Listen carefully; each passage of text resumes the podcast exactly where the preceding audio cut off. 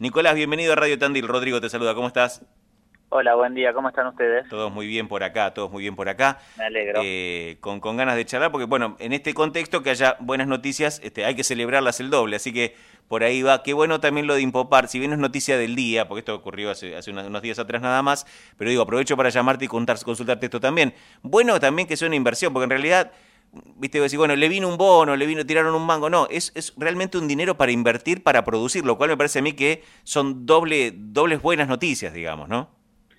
Sí, Rodrigo, tal cual decís vos, eh, está claro que la situación social es muy dura, la situación laboral, los quienes trabajan han perdido poder adquisitivo y nosotros venimos insistiendo que la inversión tiene que ser en la producción porque eso claramente, como lo manifestás, genera una rueda económica, genera ingresos, genera empleo.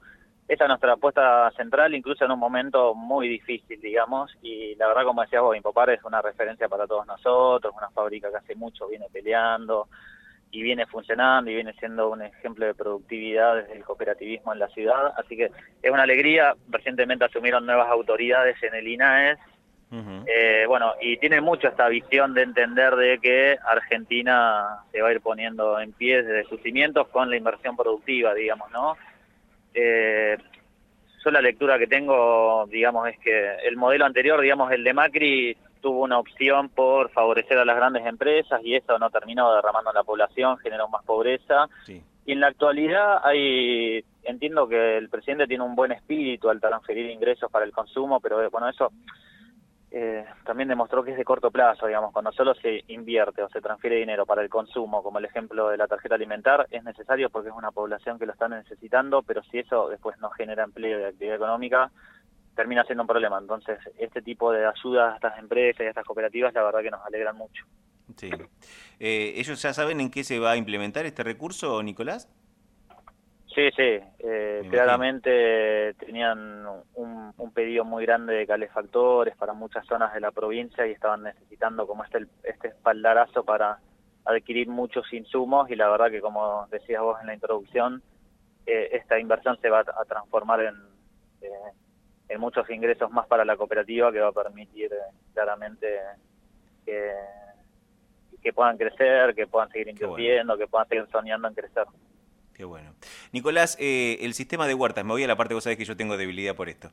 El sistema de huertas eh, sigue creciendo, se siguen abriendo espacios. Por otra parte, no solamente, y esto no, no, lo minimizo, lo pongo en contexto, no solamente se limita a la generación de, del fruto verde, eh, de sembrar, de cuidado, sino que aparte también ya eh, están eh, implementando lo que se llama habitualmente el valor agregado, es decir, que el producto se manufacture para también tener capacidad de venta, no solamente del tomate, sino también del puré de tomate, no solamente de, de la albahaca, sino también del pesto, empezar a laburar el producto para no tener que tercerizarlo y para a su vez tener un valor agregado, y esto también vuelve a generar laburo. Hoy tienen una inauguración, estoy me encanta, la, hoy 4 de junio a las 10 de la mañana, ¿no? Sí, con este frío estamos yendo ahora a La Porteña, ahí bueno, inauguramos una unidad productiva agroecológica de dos hectáreas, eh, por el momento sería el espacio más, más amplio que tenemos. Qué bárbaro.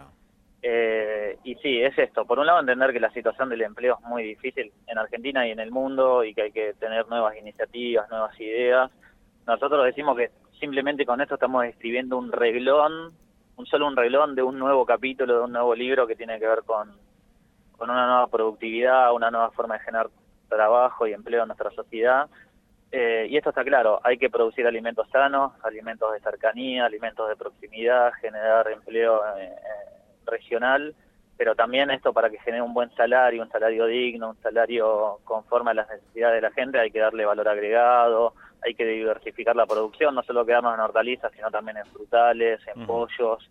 Bueno, todas estas son las cosas que estamos estudiando, pensando, preparando, presentando proyectos para que no sean solo iniciativas de corto plazo. Estamos pensando mucho cómo profundizar en este en ese sentido y por eso te digo, las los espacios hortícolas y de agricultura urbana y agroecología son simplemente un primer pasito que entendemos que estamos dando en ese sentido, digamos, porque claramente hay una valoración de nuestra sociedad cada vez más fuerte sobre los alimentos sanos, la, la producción artesanal, y ese es nuestro objetivo, ir hacia ahí para que la población que hoy está complicada para conseguir un empleo formal, eh, pueda hacer de un salario por cuenta propia. Claro.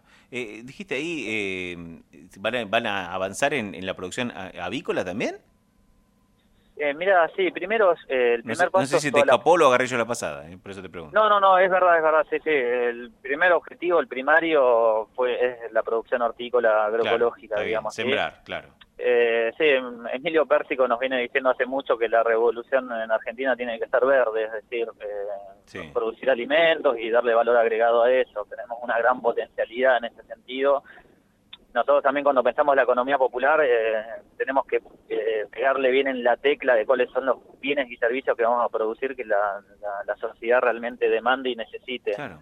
Eh, entonces esto es uno, la agroecología, pero claramente le tenemos que dar valor agregado a su historia, digamos, con puré de tomate, morrones al bueno, todo lo que sea enlatados sí. y demás. Sí, conservas, claro. Y, Exactamente, conservas y demás. Y claramente el segundo paso también es ir a la producción avícola, a la producción de pollos agroecológicos, de huevos y demás. Estamos eh, pensando y preparándonos para ese escenario porque obviamente eh, no nos podemos quedar solamente con la producción primaria de, de agroecología porque si no, digamos, la, la, población que se va a incorporar para tener un salario va a ser muy poco, va a alcanzar para muy poca gente y tenemos que pensar en, en extendernos, en crecer, en dar más trabajo y demás.